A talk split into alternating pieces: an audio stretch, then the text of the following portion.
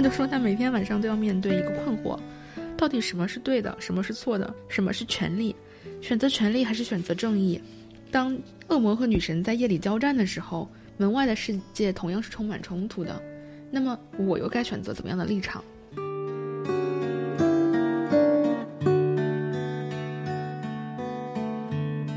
就是他把光打到了很多这样黑暗的、模棱两可的区域去，让我们看到了很多。包括我觉得给不同国家出口不同的药，那我们所在的国家是一个什么样的国家呢？我们接受的什么样的监管呢？我们能保证我们能吃到有用的，就是有效果的药吗？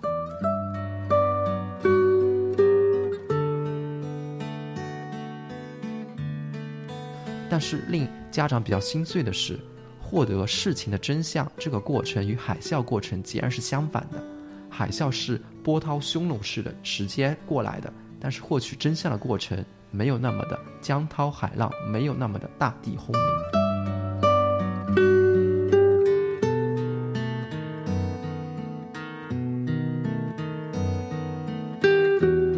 他们日后的生活会改变呢？他们的生活会因为海啸退去，会因为铁链解锁？而变得更好吗？他们能够适应日后社会的生活吗？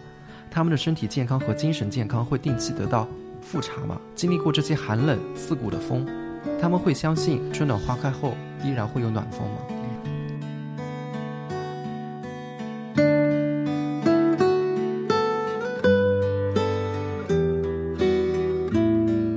大家好，欢迎收听新一期的《有朝一日》，我是小六，我是阿露，我是玉林。今天我们要聊的话题是关于一本绘本，《风是什么颜色的》。这是我在阿露的女儿的绘本里面挑选了一本，然后那天打开的时候我就很奇怪，风是什么颜色的？我还以为他会只是写风是白色的、蓝色的，或者给我们一个具体的颜色。但是读的时候发现，他没有给我们一个明确的一个颜色。每一个动物给他一个答案，比方说小巨人又跑来问雨，风是什么颜色的？只是雨什么都不知道。哦，就是他是向雨提问，是吗？对，哦。然后他会说，跟小蜜蜂问：“风是什么颜色的？”小蜜蜂在一旁窃窃私语：“风是太阳的颜色。”然后这本书还很有意思，它每一页的时候呢，都会有摸起来有这种凹凸感的一个触感。嗯。然后后来我是问了阿路以后才知道，原来这是一本盲人小孩子读的一本书，就是一个看不见的小朋友提的问题。对。他想知道风是什么颜色的。对。所以这本书。也是为了能够方便让盲童们有机会阅读，所以他做的那个纸上全部都是凹凸不平的。是的，嗯。而且他在问村庄风是什么颜色的时候，村庄回答是窗帘的颜色，所以他在绘本上面粘了几块纱窗布放在上面。所以都读得很仔细吗？所以你能够有触觉，就是说你能感触到这些风的颜色，但是其实你还是看不清到底风是什么颜色的。对，就是那些。盲人孩子，他们对世界的渴望，对我们这些正常拥有视力的人，我们觉得这一切都是习以为常的，就忽视那些原来窗帘的颜色、太阳的颜色。是的，那天我们一起开始看这本书、翻这本书的时候，突然也意识到，虽然我们都是视力正常的人，但是也因为生活当中有太多事情是我们已经习以为常的。嗯，或者是我们认为它向来如此的，所以我们也不再能够看见这些事情的不正确或者不合理、不合时宜的地方。对，哪怕有些事情我们一开始觉得不正确，我们心里还会犯嘀咕，但是经历这些事情久了以后，每次都是一个那样的一个处理方式，我们久而久之也会对那些疑问抱有一些。我就是现在遇到这样的问题，会觉得好像是我的问题。就是我那天去那个杭州图书馆，嗯，然后我进门的时候。他要刷身份证，然后你就在疑惑为什么要刷身份证是吧？对，我在想为什么进图书馆要刷身份证呢？他跟我说是因为防疫要求，就是你刷了身份证之后就能看到你的健康码了。嗯嗯。然后我就刷了，按照他的要求刷了之后，他又让我扫一个二维码。嗯。说让你扫他那个，对对对，场所码。扫完了之后看已扫码的那个绿码。嗯。那我就说了，你已经看过我的身份，就是我已经刷过身份证了。已经刷出来是绿码了，那为什么还要让我再扫一次码呢？嗯，然后我是跟朋友一起去的，我朋友就拉着我把你的手机拿出来，赶快扫，不要再说了。我们进到图书馆，然后逛了一圈，后面出来的时候，在门口他又叫我刷身份证。嗯，出来的时候还要刷。对，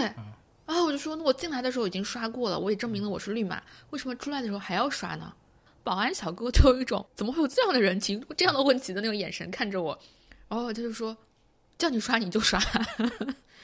然后后面是旁边的一个人，他告诉我说，出来的时候刷是因为图书馆在限流，因为是疫情期间，他要明确的知道有多少人在馆内，他要实时监控，所以你刷了身份证，他就知道你出来了。嗯，啊，但是我身边，因为图书馆并不是只有我一个人，图书馆人还蛮多的，就是进进出出，我没有看到任何一个人提像我这样奇怪的问题，大家都觉得就是让刷就刷，就是遵循规定管理规定啊。所以我会觉得，就是问这么多问题是我的问题。然后我朋友和我一起去，他就会就会一脸就是说我不认识你，怎么这么丢人？图书馆的登记系统和防疫系统是没有互通的。不是说有一个段子吗？世界上最远的距离就是红灯与摄像头的距离。就是马路上实际上是能监测车流量的，然后车根据车流量的变化，那个红灯也是可以调时长的。但是之前是没有。有这种配套的功能，但现在呢，大家发现这个问题，慢慢的在改善。我觉得就是说到我们日常当中觉得我们看不见的，或者不去看的，或者是看了之后觉得好像没有看见的这些东西，这个话题其实 有点大，也有点严肃。我想从我最近在看的剧，嗯，就叫《成瘾剂量》开始说起。《成瘾剂量》它就是讲应该叫赛克勒家族的第一代创始人了，他已经应该算是第二代。在《Dupsic》这个剧里面，他的这个主要的主角是 Richard，然后他就做了这个 Oxycontin 这个药，它是一个止痛药。然后之前那个随机波动其实做过一期关于疼痛的，然后比较详细的讲了就是这个止痛药的作用机制啊什么的。是的。但是我我在这个过程当中看到的就是这个药是怎么能够一步一步的在根本不符合它的宣传，因为它这个。嗯，传统意义上来说，这种止痛药是阿片类药物，它是有一定的上瘾的可能性的，所以它一直都是被管控的非常严格的。但是在这个，嗯，萨克勒家族他们这个叫做普渡的这个制药公司发售的这个药叫奥施康定，那它在这个奥施康定的药的标签上面，就是用大字标识了，说只有不到百分之一的人会对这个药物产生产生依赖性。也就是因为这个声明，让很多人，就是患者和医生，在开药和服药的时候，觉得我服用这个药物是安全的，是呃没有这种上瘾的担忧的。最后导致了这个药物一步一步被，呃，在美国被滥用，然后导致发生了很多嗯悲剧，甚至是惨剧吧。但在这个过程当中，你就会觉得。哎，这个标签就是说，只有不到百分之一的人上瘾的这个标签，它是由美国 FDA 签发的。FDA 就是它这个食品药物监监管局吧。所以我觉得它它这个剧就除了呈现出来了很多角度，就是人为什么会对药上瘾，疼痛对人意味着什么。这个剧它其实呈现的是一个非常的多元的视角，但是从中我们能看到的很大的一块儿，或者说非常触动我的一块儿，是一个完全。不符合宣传，它的宣传是完全不符合实际的药物是怎么一步一步走向嗯全美国，并且走向全球的。那在这个过程当中，它的这些不合规和包括比如说药物检测的结果根本不符合他自己的宣传口径和他在药物说明里面明确写明的这些内容，那这些是一直都没有人看到吗？或者是？他是到什么时候才被人看到？那他被人看到了之后，又有人做什么了吗？或者是我们能做什么吗？嗯，我其实就是还看了一本书叫《Empire of Pain》，然后这本书是没有中译本的。这本书和这个剧两个是混在一起看的，就导致我现在 整个剧情有点拆分不出来，就是我不确定哪一部分是在这个书里面的，哪一部分是在这个剧里面的。它其实讲的是同一个家族，这个《Empire of Pain》讲的也是这个。嗯，Sackler 家族，然后他是分了三代人讲。他前面一部分讲的是他这个发家的，呃，家家族发家的这个人，他叫 Author。嗯，然后他带着两个弟弟，最开始讲的他们就是带着两个弟弟发家的故事。Author 他是一个非常非常厉害的人，然后这个 Author 他就是自己是学呃医学毕业，他是一个 physician，因为他从小就是说为了勤工俭学给家里赚钱。所以他从小就一直在做很多很多的兼职。这些兼职工作当中，很大一部分都是销售工作，所以他自己就在这个过程当中锻炼出来了非常强的销售能力。在他成年之后，他也发现自己很大的一个强项是卖东西，嗯，他就把这个他自己的医学专业和卖东西这两样东西结合在了一起，成了最早的做药物营销的。医药销售代表了。他不是销售代表这么简单，嗯他是创立的这个行业。以前的药物是不是这样销售的？就像现在我们认为，医药销售都是有销售代表的，嗯但是以前不是这样子的。以前就是说，从来没有人想过医生开什么药可能是销售代表告诉他的。嗯啊、以前的人们都认为，就是说医生开什么药，就是病人需要什么药。嗯是 Arthur Sackler 这个人，他他等于是最早的这个先驱，他创立了这个药物也能有品牌的这样的概念。他像销售游泳衣、销售夏天的防晒霜一样的推销方式，向医生去销售我的这个品牌的药。而且他非常非常成功，他在当时被誉为是一个营销天才。这个书里面，我觉得讲的特别有意思的一个地方，就是他说，呃，Sackler family 就他们这个家族在美国非常非常有钱，并且他们的名字是能排在富豪榜前几的，远远超过一些我们常就是知道的那些名字。比如说，他是比洛克菲勒家族实际上拥有财富是要更多的，嗯，但是他们又很低调。我们能看到有他们名字的地方，基本上都是博物馆、学校，嗯，奖学金、艺术展馆。不大有，就是很少有人知道这个 Sackler family 到底是做什么起家的，所以他们因为他们这个药物后面产生了一系列这个丑闻，所以他们其实是有刻意的去隐藏自己是怎么发家的这一条路的，嗯，但同时又不断的在比如说呃公益和艺术界留名，就是他们想让别人知道他们的名字，但是想让他们别人知道的都是他们名字的正向，嗯，然后在我看这个《Empire of Pin》和《成瘾剂量》这个两个作品当中，我就会发现。Arthur 是他们家创始，就是家族族长的这一代人。他们第二代人是 Richard，这两个人是两代人当中的，嗯、等于是领领袖型的人物，就比较有能力的家里面。他们两个都有一个特点，就是他们对成就一个什么样的自我非常上瘾。就虽然说成瘾剂量这个里面讲的是，嗯，这些患者吃了这个止疼药之后，他们出现了一个上瘾无法戒断的症那状。他们两个现在这种状态也是一个上瘾的一个状态。对，嗯，他们完全沉浸在就是自己巨大的自我当中，就是希望能把我能做到这件事儿，我能把这个药推到全球。包括他的这个第二代的这个主要的这个领军人物 Richard，他可能更面临一个问题，就是说，当家族企业已经这么大了之后，我该怎么让别人看到我？我生在一个这么有钱、这么有权、这么有势的家庭，我能做什么让我的名字在这个家家族当中闪光？嗯，就下一代需要有更大的瘾，才能成就他自己。是的，所以他就是在这个《Dupsic》这个剧里面，《成瘾剂量》这个剧里面，他也不断的向他的呃一起工作的人强调，他要打打入德国的市场，嗯，因为德国的市场是最难打入的，他一定要让这个药打入德国的市场。而在这个药物制作的过程当中，我们几乎可以看到的是，在每一个环节都有人在进行遮蔽，比如说这个药物的不合规，药物的呃，事实上已经出现了一些不良反应，但是他们把这个责任推给吃药的这些人，不管是在 Arthur 这一代还是在 Richard 的这一代，其实他们。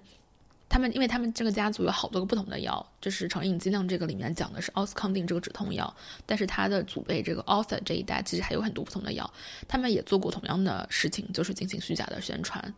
几乎他们完全一致的方法就是对那些假的数据视而不见，然后把这个包袱扔到那些呃服药者的身上去。他们说是因为这些人本来就是自律能力很差的人，所以他们才会上瘾。就是说，这个有点像我们现在在说到这些互联网科技平台的时候，我们会说人性本来就是懒惰的，所以我们才会喜欢无脑的划手机，根本不是互联网的恶。因为我记得是扎克伯格在，还是扎克伯格的手下，就是 Facebook 的另外一个高管，就曾经发表过一个这样的演讲，就是说科技没有给人带来任何坏处，坏的是人本身。嗯然后他们这个当中其实也是用了这么一个概念，而且他们在这个过程当中，在这个卖药的过程当中，反复强调的是自己是把正确的药物提供给了医生和患者，并且向他们提供了正确的帮助。比如说，我向你解释，我这个药的成瘾几率很小，是在帮助那些真正需要药的人得到他们应得的药物，而阻碍这些的人是那些自律能力太差的人。我曾经以为也是觉得就是药到病除，但是后来看的书多了，我会觉得有一些药它不是，它是故意不让你病除的，它就是让你慢慢慢慢这么吊着，吊着你有一直这个病，然后你就可以一直买那个药，所以说他们才会有更多的生意。如果你把这个病治好，你就不会去买他的药了呀。这个我就想到了一个故事，嗯、就是他们也是祖传的医药世家嘛。嗯，那天就是相当于他儿子已经呃医科大学毕业了，然后又是你认识的朋友吗？不是是看到的一个故事，哦哦，就是儿子他已经医科大学毕业了，然后暑假回家就帮爸爸在看诊所嘛。嗯，然后这时候来了一个大伯，经常来他家看病。嗯，看完病以后呢，他就给他开了一个药方嘛。然后这个大伯就非常开心的回家了。这个时候他爸爸就相当于老医生回来了，然后他就那个看了他儿子开的药方，他说：“儿子啊，你这个药方开的非常对，但是呢，你知道吗？我为什么一直没有给这个呃来看病的大伯使用正确的药要到药到病除呢？是因为我通过他来看病，嗯，才供了你上的大学。嗯，老医生知道他可以有能力让这个病人能够药到病除，立马恢复。嗯，但是他呢，因为要延续他这个收费，对，为了供孩子上学，所以给他慢慢的治。所以说听到这种故事的时候，就觉得哇，就有一种冷冷的寒意突然袭来，觉得原来世界是这样运转的。嗯，然后在这个《Empire of Pain》和《长影剂量》，就他们两个其实结合起来是一个家族的故事啊，所以讲讲起来可能会有点拆分起来有点难，但是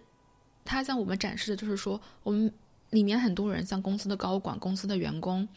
和很多服药的人的身边的人和这些开药的医生，其实都看到问题了，嗯，啊，但是因为某些原因，他们都选择视而不见。嗯，就包括那个卖药的销售代表，在每一次培训他们的人，不断的更换口径，不断的增大这个药的剂量。从一开始跟他们讲你可以卖十毫克的药，到后面说可以翻倍，到后面他们改变说你可以 individualize the dose，就是个性化制定个人方案。意思是说可以加到八十，加到一百六十毫克的药量的时候，其实就是它里面聚焦拍了两个医药代表，其中一个男的这个医药代表，他就已经开始觉得事情有一点不对了，嗯，就他其实有点怀疑这一切了。包括他在后期他在和那个医生的交谈当中，他也清楚的说了，说他当时已经觉得是有问题的了，但他说我也上瘾了，就是我对钱上瘾了。所以，作为一个医药代表，你已经发现这个事情有问题了，但是你是个公司的一员，嗯。然后他也拍了另外一个医药代表，就是在这个培训会上公开的提出了自己的质疑的。他培训会结束就被解雇了。嗯，这就是好比一阵风袭来，一阵冷风袭来的时候，每个人都是把自己的羽绒服裹得紧一点，而没有人去想把那个墙壁上那个风口给它堵上。然后，因为每个人都只顾着自己的温暖，而忽视了整个环境的一个温度，然后渐渐的，可能整个环境就是被这个风的窟窿越吹越大，越吹越大，继而会慢慢的坍塌。嗯，在看了这个《Empire of Pain》和《成瘾质量》之后，呃，真的非常非常好看，我推荐大家这两个一起去看。然后大家看混了，这个因为它是一个家族的故事，所以其实看混了你也是可以接得上的。嗯，因为《成瘾质量》它只讲了，比如说是 Richard 的这一代人，只讲了奥斯康定这一个药，其实他们家族的故事还要丰富很多，而且要精彩很多。包括我觉得他他这个家族老大，就是最开始这个创始人这个 author，他自己的故事更加精彩。包括他在成名之后，我觉得它里面还有很多可以细聊的，可能和我们今天讲的这个，就是我们到底看见什么，看不见什么，为什么看不见，还有哪些是不可见的，这些话题是没有关系的。它和什么它两个前期的关系，嗯，这个都非常有意思，嗯，非常非常有意思。然后我后面就是因为这两个嗯作品嘛，因为一个是书，一个是影视剧，后面看了这个《仿制药的真相》，这个《仿制药的真相》也非常精彩。他讲的是就是在印度做仿制药的这个故事，嗯嗯，它讲的是合法仿制药，就是最开始的时候是大家想做仿制药，但是做仿制药是不合法的，然后也面临巨额的这个官司的诉讼。那后来一步一步在一步步争取下，最后争取到就是说，在大的药企的这些药的专利过期之后，那其实是有其他的药厂可以来做同样的药物，因为他们专利已经过期了，所以它是一个合法的仿制药。然后一开始的时候做的这些药是只能在海外出售的，但是到后面美国发现，哎，为什么就是说仿我们药，我们也同意他们仿我们药了，他们拿到更低的价格吃同样的药，那为什么我们不让他们来美国销售呢？所以美国后面也开放了，就是能让美国的病人也能吃到更便宜的同样的配方的药。嗯嗯，所以它这个是一步一步推进的，我们都觉得它是一个很大的进展。包括之前我们看那个《我不是药神》的时候，都觉得仿制药好像是怎么说呢？救人一命的药。对，救人于水火当中的，就是怎么会有这么好的人，怎么会有这么好的企业？但是看了 看了这本《仿制药的真相》之后，就让我觉得很心虚。嗯，它这个里面的主人公，因为人物就是人物剧情穿插的也非常厉害，然后主人公也非常多。如果让我说一个主人公的话，我觉得应该就是这个萨库尔。我觉得他应该是作为这个里面最核心的人物，因为他是最后揭露这些骗局、采取行动的最主要的人物。嗯，萨库尔他本来是一个在美国的公司工作的人，他是被他的印度朋友拉去了印度的公司做仿制药。嗯，当时他们更看好这个印度仿制药的前景，包括他们也有一腔热情，就是想要能让所有的全社会所有的人都能吃到便宜的普惠式的药物，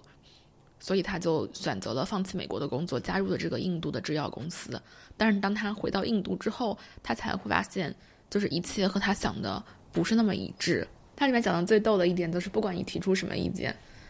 在印度是一个家长式的社会，就是说你的老板永远是对的。我不知道这能引起大家多少共鸣。所以，不管你看到什么样的错误、什么样的问题，如果你的老板说没有问题，那他就是没有问题。嗯，那他不之前不是在美国吗？他从美国到了印度以后，他会习惯这种文化吗？对，所以他就非常挣扎。嗯，所以在他们印度的这个制药公司就出现了一个神奇的现象，就是说很多高级的科学家，他们很多都是从比如说已经离开印度很多年了，在英国或者美国有过很长的受教育史和工作史，然后又被当做科学家和引进人才挖来印度这个公司的。所以他们发现这个公司所做的所有这种舞弊的行为和不规范的行为了之后，他们其实都是非常愤慨的。然后也尝试向高管提出意见，嗯，那最后他们面临的只有两条路，第一条就是在这个公司里面继续工作拿高薪，但是闭上自己的眼睛，嗯，第二条路就是离职，嗯，然后很多人也都选择离职了，嗯，而我刚才说的这个主人公，嗯，就是萨库尔，他更接近于他的嗯家庭的原因，比如他的妻子啊、孩子啊什么的，让他没有办法好像那么干脆的说马上就要离职，嗯，但是他在这个公司工作的每一天，他都觉得自己饱受煎熬。他就说是哪一天，他突然决定，嗯，不能再这么下去了呢？他说，是有一天他在家里面看到那个他三岁的儿子伊斯汉正在门口的草坪上玩耍，然后他就想起了一件事儿，就是在去年的时候，他的儿子耳朵感染了，然后儿科医生给他开了兰博西的仿制药，这个兰博西就是他自己的公司，这是一种强力的抗抗生素，然后孩子吃了三天的药之后。依然是高烧不退，于是又去看医生。这个医生就把这个药换成了格兰素史克生产的品牌抗生素，不到一天的时间，药就退了。嗯，然后这个书里面就描写说，他把儿子抱在怀里，然后做了，就是心里默默的做了一个决定。这之后，他就慢慢的走上了，嗯，一开始是向自己公司的高管揭发自己公司，但在这个没有用之后，就开始向美国药监局揭发自己的公司。虽然说。嗯，《Empire of Pain》成瘾自量，还有仿制药的真相，其实都是在抨击美国药监局的，因为美国药监局做了一些非常不符合事实的审批，他让一些不该过审的药过审了。但是说实话，我在看了这个仿制药的真相之后，我对美国药监局的印象还挺好的，因为它其中很长一段就讲了说，美国药监局它有很多这种监察员。他们是要随时随地随机的去抽检这些药厂的，嗯，他们是有权利，就是只要出示他们的那个证件，他们就能随时进药厂检查，不管是晚上九点还是早上六点，他们只要想来，药厂都必须开门迎接他们去检查。这就跟运动员的尿检感觉是一个意思，就是是随时随地要做好准备。药监局有一个非常严格的规定，也也正是因为这样的规定，就是让药监局。一直被人们视为是，嗯，检查最严格，就是资质最高的一个认证许可。就是说，只要生产过程中出现了纰漏，那这个批次就有问题。嗯，就是我不管你生产出来的药检查出来合格不合格，只要在生产过程中它有违规的，那这一批药全部都是要召回和销毁的。嗯，但这就要求就是检查员要非常仔细的去看到所有的问题，不能就是说对一些小的问题视而不见，或者忽视，或者不去管理它。但是这一套在美国国内就是运行的还相对可以，但它当国外的药企，比如像这种仿制药的企业的时候，就会出现问题，因为签证原因，这些监察员他需要先联系药厂办签证，那药厂就会知道你是什么时候来，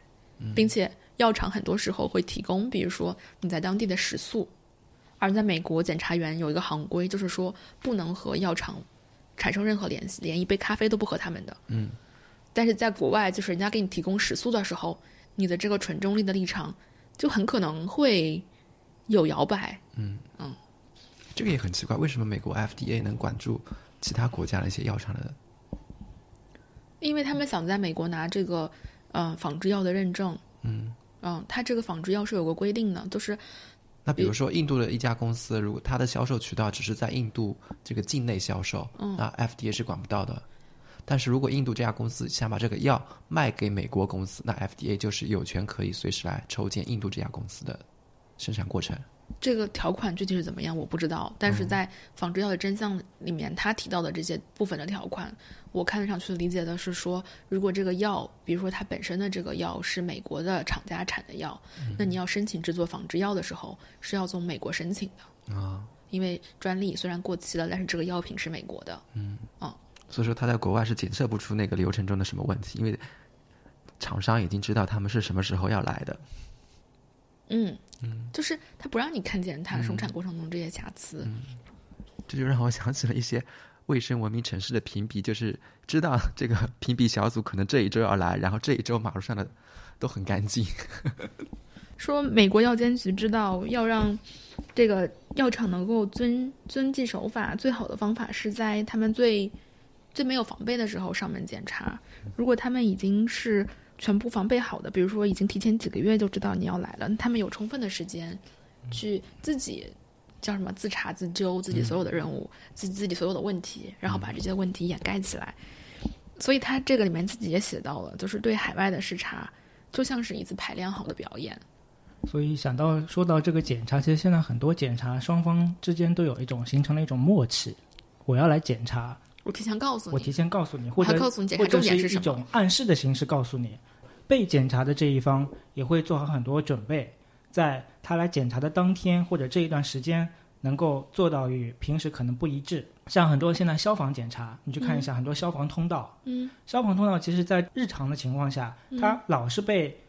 堵塞在那边的，要么有车停在那边，要么被很多东西搁置在那边。嗯这个消防通道日常它就是不通的，就是有风险隐患的。嗯但是当上级单位要来做消防检查的时候，那几天物业就会通知大家说，你不能停在这边，或者说你赶紧要把这些东西搬掉，保持那个消防通道的顺畅。嗯所以大家就在检查上形成了这些默契。为什么我会说看完这本书之后，反而是对 FDA 的印象还挺好的呢？因为它当中就提到了说，其实 FDA 也知道海外的这些厂家是在进行一个这样的表演的，所以他们在这样检查的过程当中，他们也形成了一个自己的检查体系，就是他们认为，即使语言文化时区是不一样的，但是品质它是一个自成体系的语言，所以如果你能够流利的运用这门语言。不管工厂是不是进行了操控，他们是不是来嗯、掩盖真相，不让你看到你想看的东西，你都能找到一些其他答案。比如说，因为语言不通，在不一样的国家，所以药监员经常是看不懂这些记录里面写的是什么的，但他会在这个记录的本上去看一些其他的东西，比如说这个本子上有没有污渍，复印机上积累了很多天的指纹。是的，然后还有就是，相对两个批次的药，是不是一份的检验记录的体积远远小于另外一份？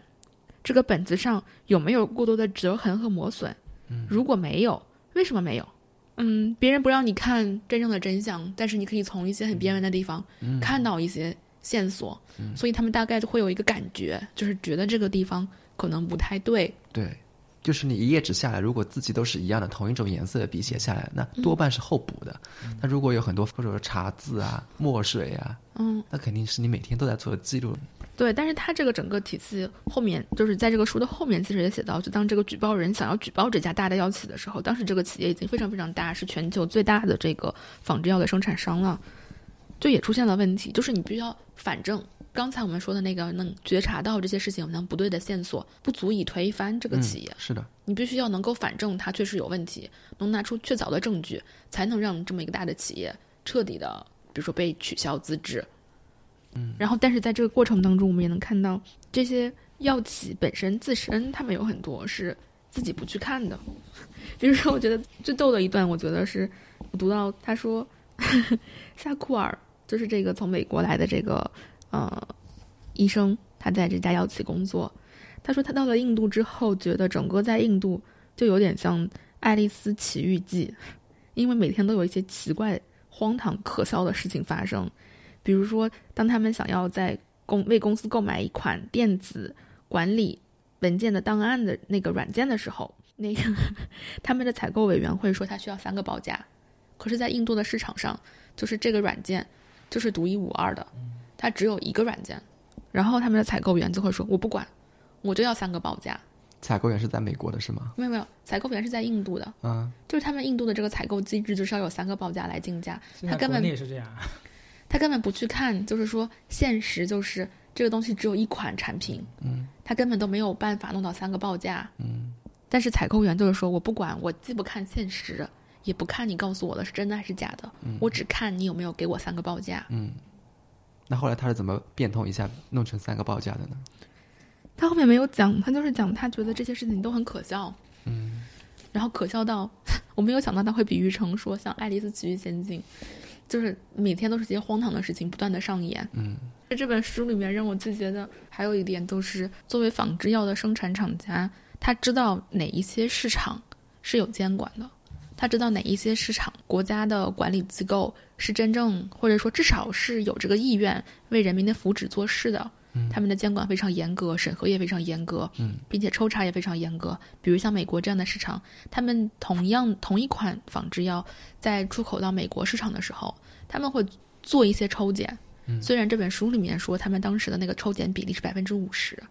但是在比如说其他的一些国家，他们知道当地的这个监管机构根本就是 就是睁一只眼闭一只眼，嗯，既看不到百姓的福祉。也看不到，就是说自己要监管的义务，在这些市场，他们就完全没有检测。嗯，当时这个主人公发现完全没有检测、零检测的时候，他自己也惊呆了。就是一款药，一款所有的人都在吃的药，它是没有经过任何检测就出口到这些国家的。而当时这个药企，他们最开始做大做强，仿制药药企最开始做大做强的时候，他们其实是打着为非洲提供。嗯，低价甚至是免费，他们一部分是免费赠予的，主要是跟非洲的政府商谈这个艾滋病的药物的采购的。非洲的政府向他们进行集中采购，然后他们当时打的是一种公益的旗号，相当于是我用非常低廉的价格向非洲的政府提供了大批的这个艾滋病的药物。但事实是，他们提供给非洲的这些药物，首先就是药物保质期写的是十二个月，可能十个月就已经没有药效了，而且他们是自己是知道的。第二是。完全没有经过任何检测，就全部进入了非洲的市场。所以听了刚才你的故事啊，我觉得这家药企其实把经济学上的两个概念发挥到极致了，一个是外部性，一个是市场歧视。就从外部性的角度，就是说我做一件事情，呃，会影响到不从经济的利益，会影响到别人，会带来正的外部性或负的外部性。嗯。然后他在营销药物的时候，同时做了很多公益的事业。嗯，就表面上有很多公益的行为嘛，嗯，所以看上去就它带来了呃很广泛的一个正的外部性，给这个国家福祉。另外一个经济学的概念呢，就是市场歧视，怎么样的市场它就提供怎么样的产品，做到在这个呃分割市场下的它的利益最大化。像对非洲国家的可能它的那个药效，包括那个成本就能够降到很低的这种产品，能够对非洲销售。那如果对美国的话，可能要经过。嗯，一个非常高的一个检测水平或者一个非常高的疗效的药才销往这些发达市场。所以我感觉现在商人的话，他可能非常会运用这些概念或理论去实现他的利利益最大化。嗯，他又在灰色的边缘游走。对，嗯，我们今天之所以会最近在关注这些内容，我们不是也想到了一些，就到底是什么是看不见的，什么是不能看的。嗯，这本书就也特别讽刺，它叫《仿制药的真相》，仿佛像我们，那它有中译本嘛？仿佛像我们所有的中国读者呈现了一个完整的关于仿制药的画面，给我们呈现了一个新的看待这个问题的视角。但是当中所有关于中国的部分，在中译本当中是没有的。嗯嗯，所以我们还是看不见。那我觉得这本书当中它特别好的地方，就是它也，它也向我们讲了，当你想要做一个吹哨人的时候，它是有多么的困难。嗯，比如说，这个主人公他他就说他每天晚上都要面对一个困惑，到底什么是对的，什么是错的？人要如何如何活？什么是权利？选择权利还是选择正义？当恶魔和女神在夜里交战的时候，门外的世界同样是充满冲突的。那么我又该选择怎么样的立场？然后同时他又有家庭，他又有自己的妻子和孩子，他又会担心，比如说自己如果为了正义去举报这个企业的话，因为在印度当地他是会受到威胁的，举报人是会有生命危险的，就是说会不会伤害到自己的家人？嗯，他其实也是充满困惑的，然后他就一直在这个当中挣扎，然后他就说，他小的时候。对正义这件事情的第一个理解，就是在八年级的时候，那个时候他跟朋友就是踢球赛，然后朋友在球赛当中好像是因为犯规被停赛了，但事实上犯规的人并不是他朋友，于是他就替他的朋友找老师去申诉，但是老师没有理他这个申诉，这个时候呢，他就非常坚持继续去找校长申诉，结果校长听到他的这个申诉之后，不但没有理他申诉的内容，反而给了他一个耳光，让他不要讲老师的坏话。于是他在这一刻，就他八年级的时候就明白了，校长不想让老师被一个八年级的学生质疑。然后他也提到了说，不仅仅是学校的价值体系，整个印度的文化都是看重权威、不尊重公平的。我觉得这种感觉好像我们也很熟悉。在这个里面，我也觉得，至少从某个角度来说，美国还是相对幸运的，因为他们还有一个叫做举报人法案，就是他们会保护举报人。他在后来他的这个。举报终于被看见了，因为他举报花了很长时间，因为是个很大的药企。一开始他向 FDA 啊什么这些进行举报的时候，美国这边也是没有人回应他的。就在他不断的给出更多的证据，他们觉得他越来越可信之后，美国这边的监管机构看到他的诉求，然后这个时候就跟他说：“你需要请一个律师。”但他也说了：“说我自己这个条件目前，因为他已经离职了嘛，我根本没有条件在美国请一个昂贵的律师，那我该怎么办？”然后这个就有人跟他说：“你可以联系一下。”这种专门为举报人提供，呃，法律支持的这个律所，然后他们能给你法律支持。发现就是说，原来他没有必要支付任何费用，事务所会冒着所有的风险给他免费代理，然后事务所还会根据调查结果对公司提起一桩秘密诉讼，全程都是不对外开放、保密的。而且在政府调查期间，他们会保证这个举报人的身份是保密的。最终如果能达成和解的话，那么。政府获得的赔偿当中，有三分之一是归举举报人的。这个时候，他的这个援助法律援助的律师再从他得到的这个赔偿当中提成。但是他也写了，就是这个举报人就是在在此之前，他是不知道有这些帮助可以给到他的，所以他一直都在就是说我该怎么办？就是我在害怕，在犹豫，在担心。啊，整个故事非常精彩。呃，刨去他的一些更高的议题，本身故事就是很精彩的，就是包括讲述这个仿制药，印度一开始为什么会成为这个仿制药大国，他们是怎么做到的，这个故事也很也很精彩。就最开始的时候是甘地，pick 就甘地挑了两个人，这两个人，一个人就是侯赛因，就是后面成了印度的总统，一个人就是一个仿制药大亨，他做了仿制，他做了印度所有的仿制药，但是他是。师承甘地，他是甘地的学生，相当于，所以他是抱着一颗要为 Made in India 证明，就是我要证明廉价不等于低质，嗯，所以它是做的很好的。但是当印度的这个整个仿制药市场越来越蓬勃了之后，就会有越来越多逐利的厂家。然后我们这本书里面讲述的就是这样一个逐利的厂家，但是一个逐利的厂家最后变成了就是最大的厂家，嗯，嗯，非有非常多的这种精彩的故事，但同样的，它也把光打到了一些黑暗的地方去，就是平时我们不能看到的，比如说一个一个普通的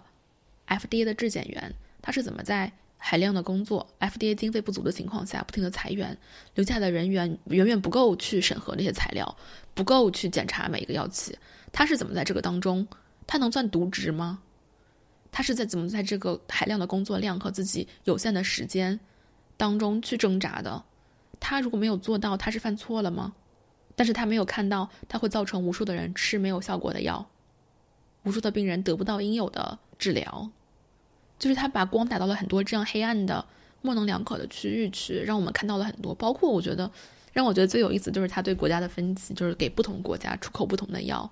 那我们所在的国家是一个什么样的国家呢？我们接受的什么样的监管呢？我们能保证我们能吃到有用的，就是有效果的药吗？同样的是在那个成瘾剂量里面，他提到的那个奥司康定不是一个止痛药吗？嗯，他就也提到了，就是说不同的国家是有不同的文化的。那比如说像德国这样的国家，他们就认为疼痛是治愈的一部分，嗯就是认为疼痛是必要的，嗯人不应该逃避疼痛。他们对这个药就没有兴趣。不同的文化其实也让我们有些是能看到的，有些是看不到的。嗯就比如说，他说在印度，你的前辈不赞成的这些事情，即使你看到了，你也没有说的意义，因为权威就是至高的，嗯啊，长辈就是不能反驳的。不同的文化，其实东亚文化在这个权威包括呃父权的这个点上，可能相对于其他地区可能会更严重一些。那我也讲一个东亚的另外一个国家，就是日本，就是发生在二零一一年，日本发生了一个特大地震并伴随海啸这么一个故事。这本书的名字叫做《巨浪下的小学》。嗯，因为海啸的袭击，这个小学很多的学生就是失去了生命，这是一场天灾。但是在随后的调查中，我们还是发现了，在这个天灾背后，还是也是有一些人祸的。这本书里写到，日本有七十五个孩子是在有老师照顾下的情况下，仍然不幸遇难，就是这指的是全日本，日本整个国家，呃，有七十四个孩子是来自同一所小学，这所小学叫做大川小学。家长就是都非常的不理解，为什么我们这个小学会有这么多人？它是发生的这个灾难事件是就是二零一一年三月十一号的时候，哦日本发生了哦三幺幺特大地震，然后哦地震以后伴随着一个海啸，哦哦呃，然后家长们就会问：海啸是一场大灾难，但只有一所学校的孩子，全国仅有这么一所学校，就失去了生命。那这所小学里到底发生了什么呢？然后书中介绍这个小学的一个地理位置，它是生活在一个怎样的地方呢？它是一个离海应该来说是比较近，但是又不能直接看到海的这么一个距离。嗯就是如果你离海比较近，你会直观的感受到，我每天生活在海边，然后会有海风、海浪。但是如果你是在一个海的里面的一个内陆地区，就是你虽然离的比较近，但是你看不到海，你对那些海啸的那个直观感没有那么的强的时候，嗯，这本书就是在讲，在这五十多分钟里面，这五十多分钟里面，学校到底采取了怎么样一个措施？遇害者的家属他是这么形容自己的一个家乡的，他说这是一所乡下小学，大家与动物、植物和自然环境中的一切共同生活。起风的时候能听见树的声音，能从风中听出风的情况；快下雪前，能从空气中感受到雪的味道。那么在海啸到来之前，这所学校到底发生了什么呢？所以说，遇害者的家长希望学校和当地的教育机构能够给出一个合理的解释。有一个有意思的现象就是，这所学校仅存下来的两位老师，一位是大川小学的校长，他叫百叶。事发当日呢，他去了参加自己女儿所在学校的毕业典礼，没有在大川小学，所以说他就躲过了一劫。啊嗯，然后另外一位老师呢是一个远藤纯二，事发时他也是与学生在一起的，指挥学生从教室撤离到操场上，然后家长就希望能通过这两位老师获得孩子最后时刻的消息，以及当时学校究竟发生了什么。但是令家长比较心碎的是，获得事情的真相这个过程与海啸过程截然是相反的。海啸是波涛汹涌式的直接过来的，但是获取真相的过程没有那么的江涛海浪，没有那么的大地轰鸣。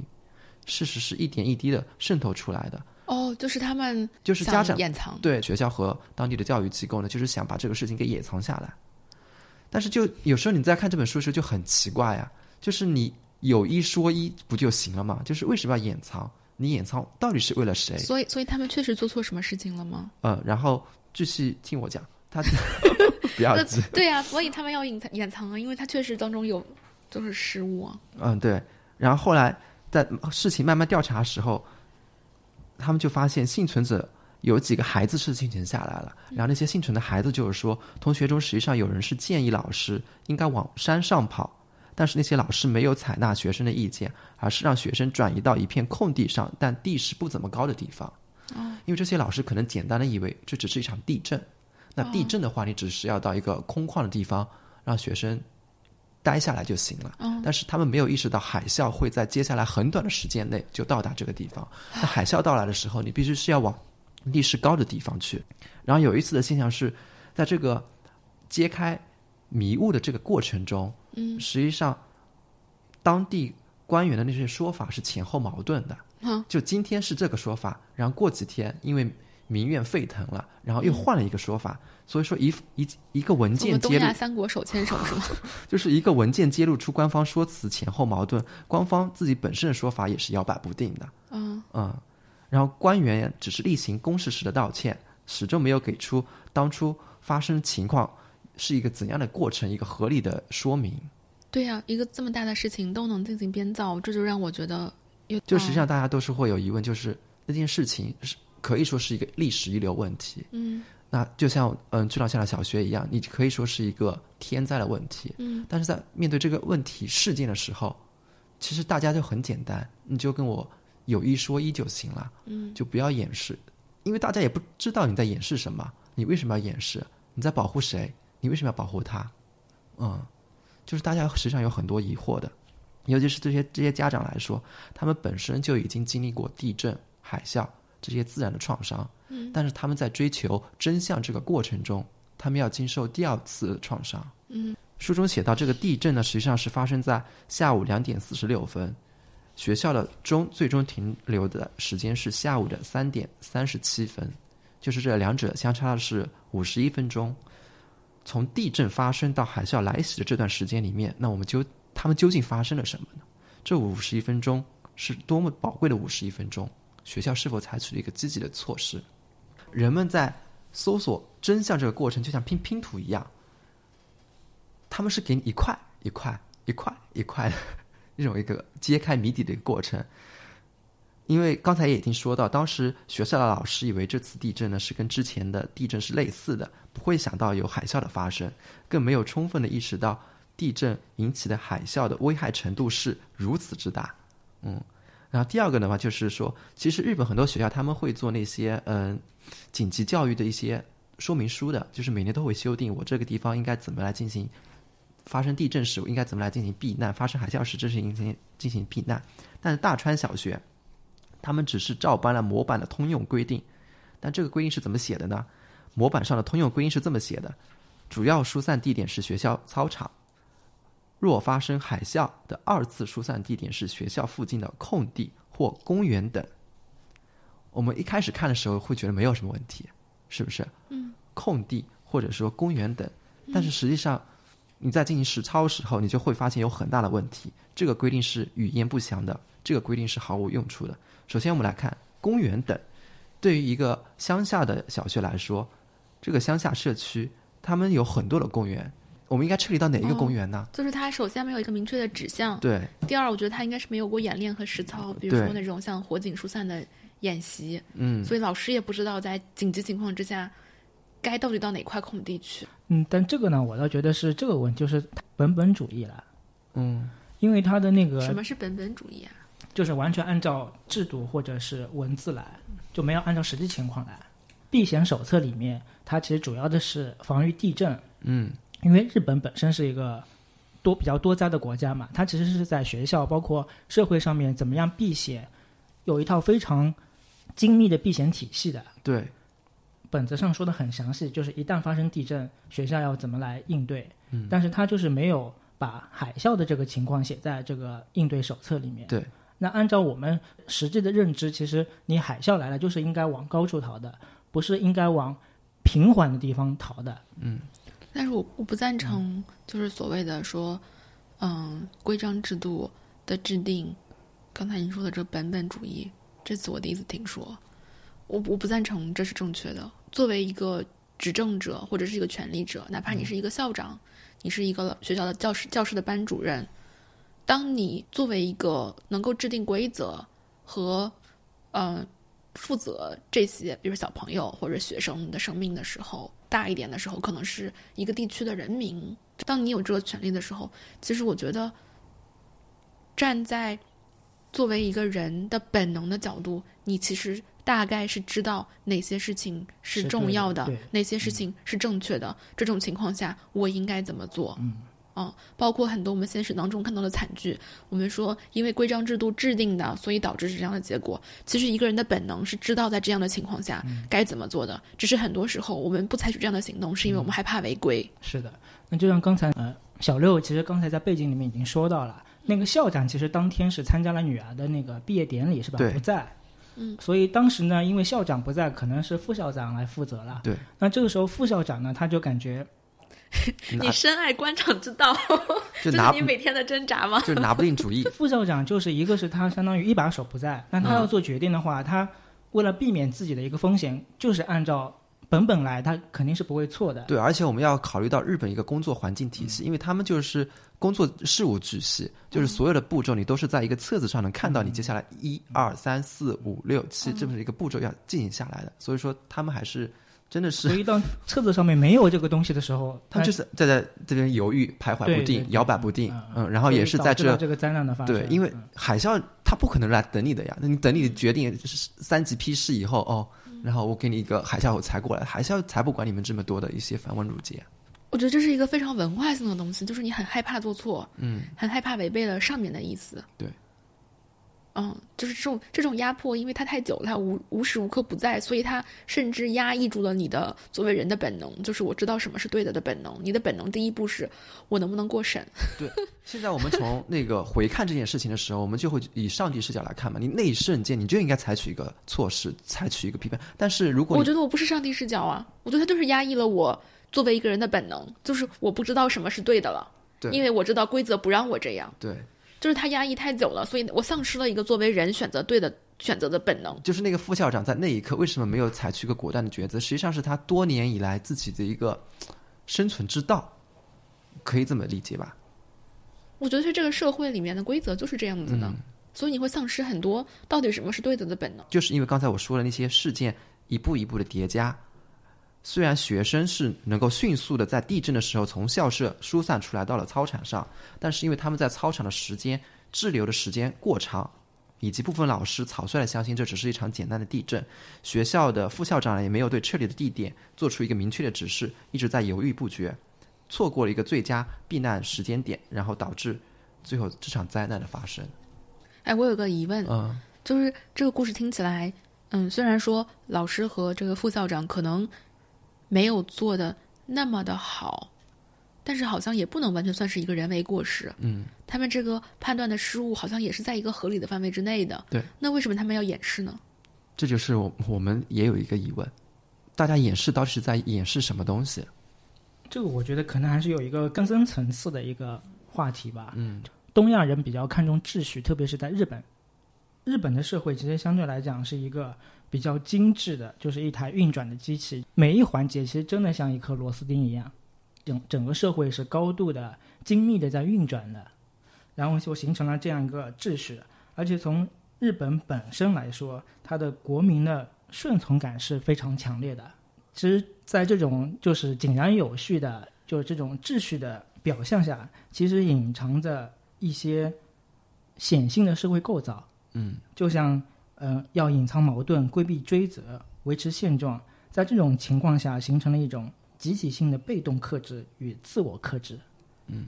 所以一旦有人想突破这种秩序，或者要打散这种原有的秩序的情况下，就形成了一种自我的消化与这种保全群体社会的传统秩序相矛盾的一种情况。其实我觉得可以通过《巨浪下的小学》那个作者他是怎么来看待这个问题的？他在书中也有写到，他就说，当面对自己的失败时，就像大川小学那种，个体的热情和同情心就会被集体的本能给扼杀，那是一种保护组织免遭外部攻击的本能。面对无可辩驳的指责，个体缩成一团，躲在例行公事和官腔的保护伞下。就是他要维护这个集体的名誉，对吗？因为像老师他们其实有更重要的事情做，就是教育，嗯，教育社会，所以他们觉得老师这个群体承担责任了，相当于对老师这个群体有一个惩罚，所以这个群体的最重要的目的，它其实是教育国民，而不是说来承担这一份责任的。所以，一旦有个体的人因为这种行为受到处罚的话，相当于他整个的一个教育的行业或者教育行为受到了一个社会的处罚。你说的这个让我想到了那个，嗯，前两天读到的端的那个文章，他就说，现在我们热销的这种政治著作都叫大趋势、大棋局、全国化与国家竞争、中国的选择，就这些题目里面，他都恨不得把大。写进题目里，讲的都是大话题，全部是以国家为单位来进行分析的，是以国家的拟人作为这个知识框架的。然后这些书里面就不停的说的就是美国的看法、英国的立场、俄罗斯的动机，包括我们用一些拟人的方式去形容一些领导人，比如说那个特朗普之前不是有个卡通形象，然后普京是熊是吗？然后有些是什么兔子，有些是什么老虎，所以就是这些卡通形象，这些领导人。他代替了我们的国家，掩盖了我们每一个艺人的真实的存在。嗯，啊，所以我们就在讲这些大的问题，为大的名誉做斗争的时候，放弃了很多小的个人的权利和利益。嗯，然后这里只是我们讲的第一层意思，就是政府和希望获得真相的家长之间的一种隔阂。那第二层隔阂是什么呢？就是大川小学家长之间，他们彼此也是有隔阂的。嗯。其实我在读这本书的时候，就会觉得家长之间的这个隔阂是非常的奇妙的。就是我万万没想到，原来他们之间也会这种，嗯，这么多维度的隔阂。比方说，有幸存者孩子的家长与孩子在这场灾难中不幸遇难的家长之间，他们是有隔阂的。他们就会觉得，我的孩子没有在这个灾难中离开我，孩子还在这个世界上。嗯，那我的孩子让那些已经遇难的家长看到了，会刺激到他们。嗯，因为他们本来是同一个班的同学，嗯，但我的孩子好好的，现在，嗯，他们的孩子却走了，嗯，在世这些孩子似乎就是一个刺激他们的一个原罪，久而久之，这两方的家长是会有有隔阂的，然后哪怕是都失去孩子的家长，他们之间也是有隔阂的，比如呢？因为有些孩子他们的遗体找到了，啊，有些孩子的遗体就是永远都没有找到。那那这个隔阂的点在哪里？就是他们会觉得，就是比较幸运的那一方会有罪恶感，对，就好像自己的幸运是是是是不道德的，对，因为你知道他们以前是在一起努力，孩子失踪了，我要把他找到，这种精神的互助下支撑过去。结果我找到了，你没有，对，哦，他们会觉得一旦灾难来临，其实灾难也是不公正的，嗯，就是在同样一个灾难下，为什么我的孩子失去了？或者我的孩子连尸首都找不到，但是你的孩子可能还安然的在那边生活。在这种灾难情况下，就每个不同的境遇，他可能会对命运的抱怨会不一样。他觉得社会不公，但是连灾难来临的时候，灾难带给我的都是不公。是的，哪怕是那些都没有找到孩子的家长，他们之间也是有多多少少的隔阂的。他们的隔阂又是在哪里呢？就是有些家长就是说。我一定要找到我孩子，找到孩子是我的原动力，搜寻这个动作是我的原动力。那有些家长可能就一年以后，我放弃了，我要对自己和解了。这两种不同静态、不同心态的家长遇到的时候，他们就会也会有不理解，为什么你要放弃？为什么你要放弃？就这种不理解和不信任，渐渐的就在家长之间产生了隔阂。至少我们还看到这本书了。嗯嗯。我的意思是说，至少这本书，在日本这样一个文化氛围之下，它还呈现出来了。嗯，啊，还是让我们读到这些背后的故事了。它还是把这些部分内容呈现给我们，让我们看到了。嗯，那第三层的隔阂，我自己理解就是受灾区的人与没有受灾区的人之间的隔阂。书中有有一个幸存者，他的名字叫龙阳，龙阳也是大川小学的一个学生，他是收到了来自日本各个团体的演讲邀请。龙阳本来是希望可以通过他自己的演讲，遇到一些渴望了解如何避免成为类似灾难受害者的人，但实际上令龙阳失望的是什么呢？这些听众对发生的一切表示了同情和礼貌性的恐惧，可好像是在通过望远镜反向回看整个世界。仿佛那是一件远离自己生活的，但又令人好奇的小事。啊，他们并不能够真正感同身受那种痛苦，嗯，好像是在听别人讲故事一样。这有点像我们现在追热点的气候，我觉得特别像。就是那个地方发生一个大家都在关心的灾难性事件的时候，我们也要跟进。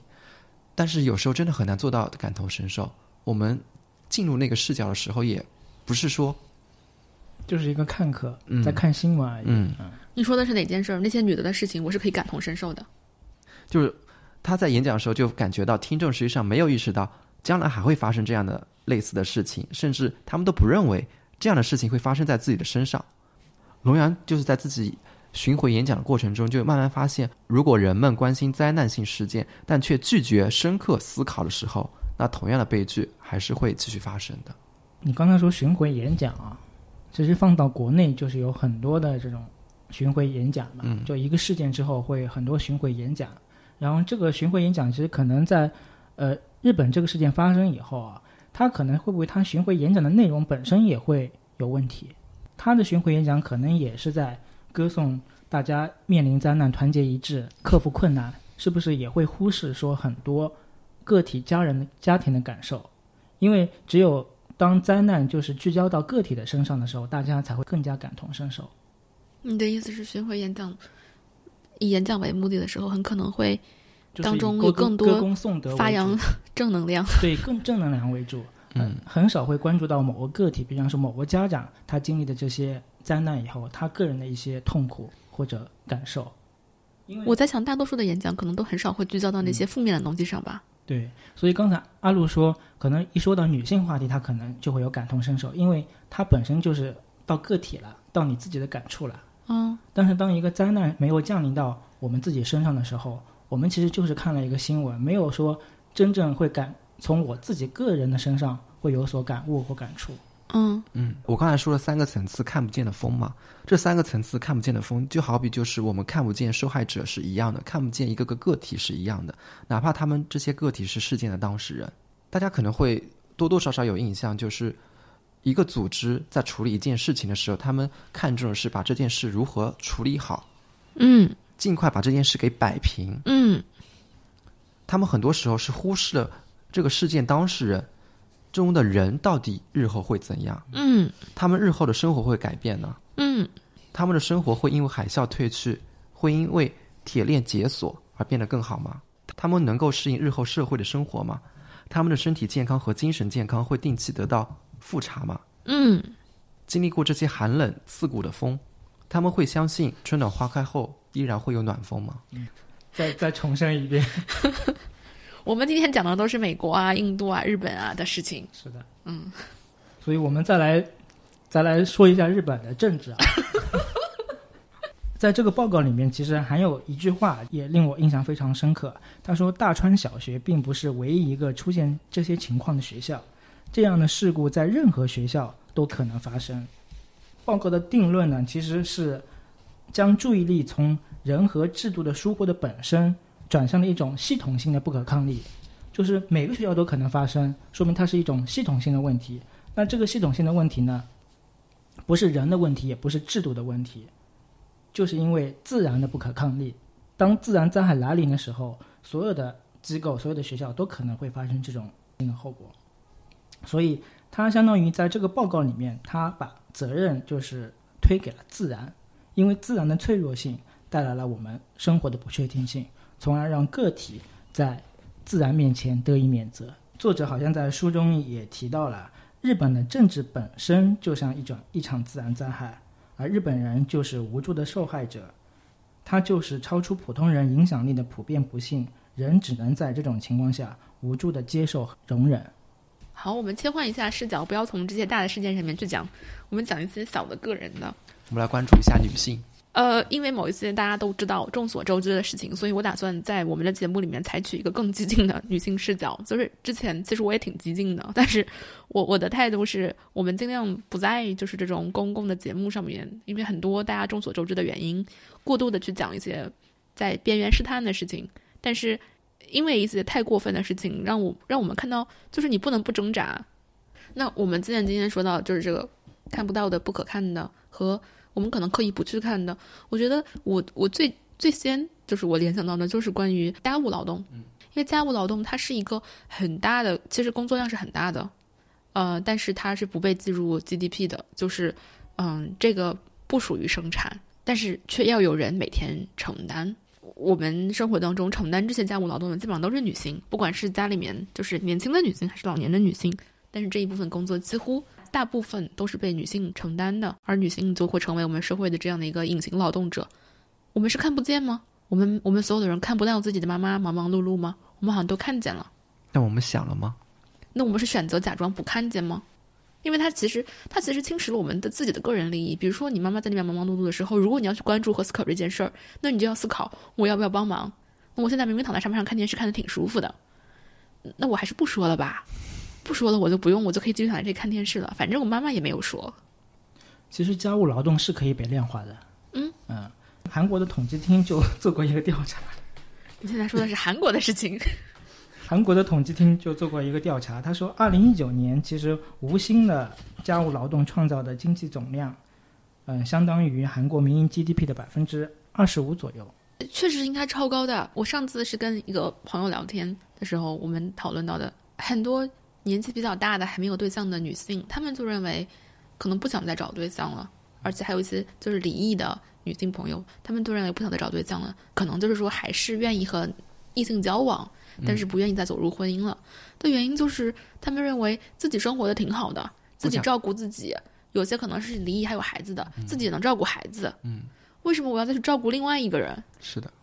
而男性不管是什么年龄，不管是什么状态，比如说离异还是单身，他们都认为就是说有一个家是一个很好的事情。为什么很好呢？因为他在这个家里面，他的衣食住行都是被照顾的。嗯有时候我羡慕我女儿，她现在学一个东西，她可以把所有的时间都放在学这个东西上面，她不需要考虑呃衣服要洗了，饭要烧了，菜要买，垃圾要倒了，家里面水电费要交了，物业费要交了，他可以全情的专注自己想做的事情。而一个结婚的男性几乎就是一个孩子。他可以全情的投入在自己想做的事情上面去，他可以包括他工作累了，他可以说我工作累了，我要休息，我要玩一会儿或者看一会儿电视剧，看一会儿球赛。他的生活是有人全方面给他照料的，嗯，所以他们就在说，为什么叫新娘呢？就是因为你又找了一个娘。好。所以你刚才说到百分之二十五的 GDP 是家务劳动产产生的，对呀，因为他把这些男的所有的琐碎的事情都承包了，所以这个可能男性他可以在社会上面更好的去生产这个 GDP，他能进入更好的生产的状态。嗯嗯，所以你可以算一下，如果你请一个阿姨来自己家里，又打扫卫生，又负责烧菜，还要买菜，其实这个成本的话，一年十来万左右应该要吧，在一线大城市的话。如果还要再帮你带孩子，家务劳动的机会成本是非常高的，所以我在想，我们能不能那个从中有一个赚钱的机会？怎么样让这些无偿的家务劳动变成显性的 GDP 或者显性的一些数据，让我们能够看见？嗯，你有什么好的方法吗？我们可以弄一个 APP，然后要把所有做家务的人的家务的劳动都记录在这个 APP 上，再问对方去收这个钱。嗯，就是说一对夫妻，我要做什么了？今天把它列到一个 list 上。对，列到了一个 list 上，然后背后就自动自动根据当地的一个城市的一个经济情况，自动计算一下平均水平的一个劳动薪酬。嗯，然后我做完以后，别人给你一笔钱，就互相双方互相给对方一笔钱嘛。现在不是有那个离婚的时候是可以申请家务劳动的补贴的，但是那个金额很低，低到你觉得他是在侮辱你的劳动。所以说，很多人就不想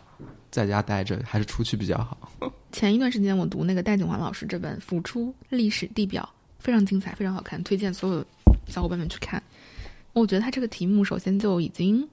在表达他要表达表达的意思了。他说：“浮出历史地表，它是关于近现代女性的这个在文文学当中的呈现的。那么在文学当中的呈现，肯定也是一种社会现实的折射。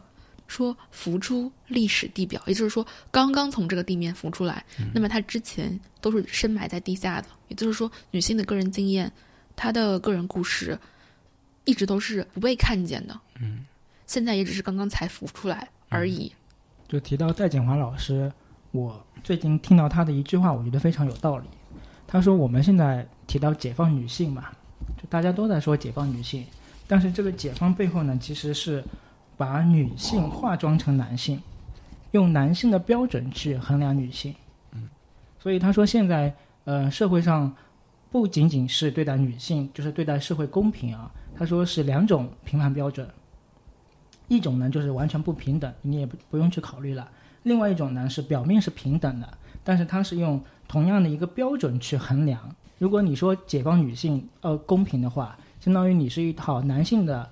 呃，标准体系去衡量女性的成功，她在这种平等的状态下，她是拒绝承认差异、包容差异的。很显然就是这样的呀。比如说，现在你需要既家庭幸福美满，能够洗衣服做饭，做的饭还要好吃，同样人也要长得好看，形象也要好，就是你要符合那种人们对呃非常高质量的女性的预期，同时还要工作能像男人一样好。然后我觉得。哎，戴锦华老师真的太会讲了。他他这本书里面不光光是理论讲得好，就是视角非常好，同时你能感觉到就是那种文字当中蓬勃而出的生命力。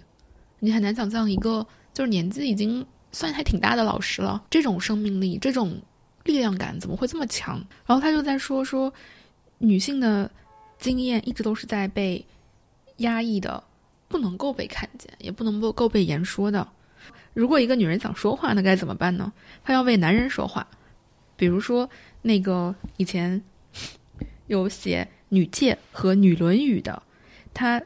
这个都是女作者写的，她并不是说创造了什么价值，她是要向所有的女性去传播男性的规范，就是男性要求女性做什么，她其实是为男权发声的一个发声筒，所以她才能有机会被我们看见，而那些为女性所做的东西。可能就没有了。这也是为什么我们回顾历史的时候会发现极少有女作家、女诗人。当然了，就是因为他们受教育的门槛也是一个原因。但是他们的作品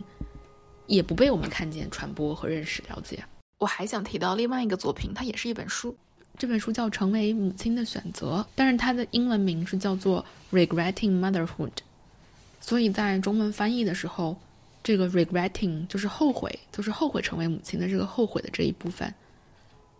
它没有被翻译出来，即即使已经写在书名里面了，我们似乎还是不被允许看到，就是说后悔的这一部分。嗯，事实上，在成为母亲的经验里面，我们每天广泛讨论育儿的苦恼啊，嗯，问题呀，还有就是小朋友生病了可怎么办呀？这样的话题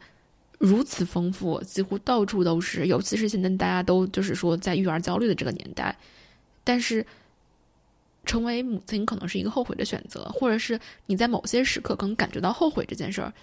的讨论量又是如此之小。就像即使这本书比较禁忌的一个领域，对，像这本书即使出版了，这已经非常非常棒了，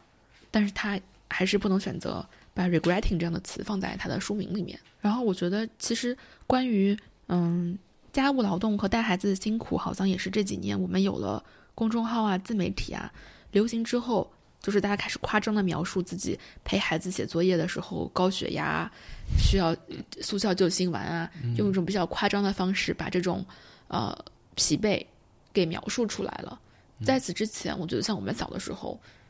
你很少会听说妈妈会在那边讲述她自己做家务的辛劳，好像这种东西是不太被，至少是不被鼓励说出来的。然后。作为养育者，尤其是妈妈，就好像只能体现出来的是我心甘情愿、鞠躬尽瘁的这样的一个形象；而作为子女，我们只能是不停的去歌颂妈妈。嗯，我记得就是我小的时候的那个小学生优秀作文选里面，你会看到大量的，就是一个班写我的妈妈，基本上都是写我的妈妈不吃鱼，只吃鱼头，把鱼肉给我，就是这是一个非常典型的范本。然后我的妈妈什么舍不得开灯，在一个小台灯底下穿针引线。这是就是小学生作文写，就是你一写我的妈妈，班里面一半的人都是这样写的。嗯，其实不仅仅是妈妈，我们的主流还是希望听到一些鼓励的、奉献的、好的、积极向上的故事。但是对人的那些内心的思考，他真实的情感的流露，那些表达，就好是觉得你不应该说出来，你就应该自己慢慢消化。嗯嗯，它其实也不是积极向上的故事，就传统意义上可能积极向上的故事。在传统意义上的温良恭俭让，就是我们的女性，特别是我们的妈妈，要做到温和、善良、包容一切，然后要勤俭持家。但这些其实并不一定说是一种积极向上的一种人本身的一种状态，不是，这是一种来自文化的规训。我觉得是我们今天其实用了一些作品来代替我们讲讲的一些更根本的东西。我相信大家能从这些作品听到那些我们所说的被看到的、不能看到的和看不到的。和不可看到的那些东西到底是什么？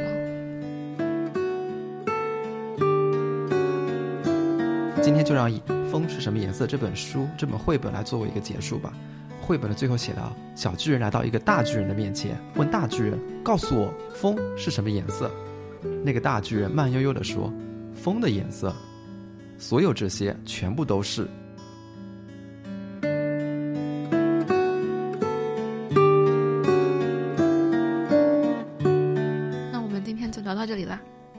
那我们下期再见，拜拜，拜拜。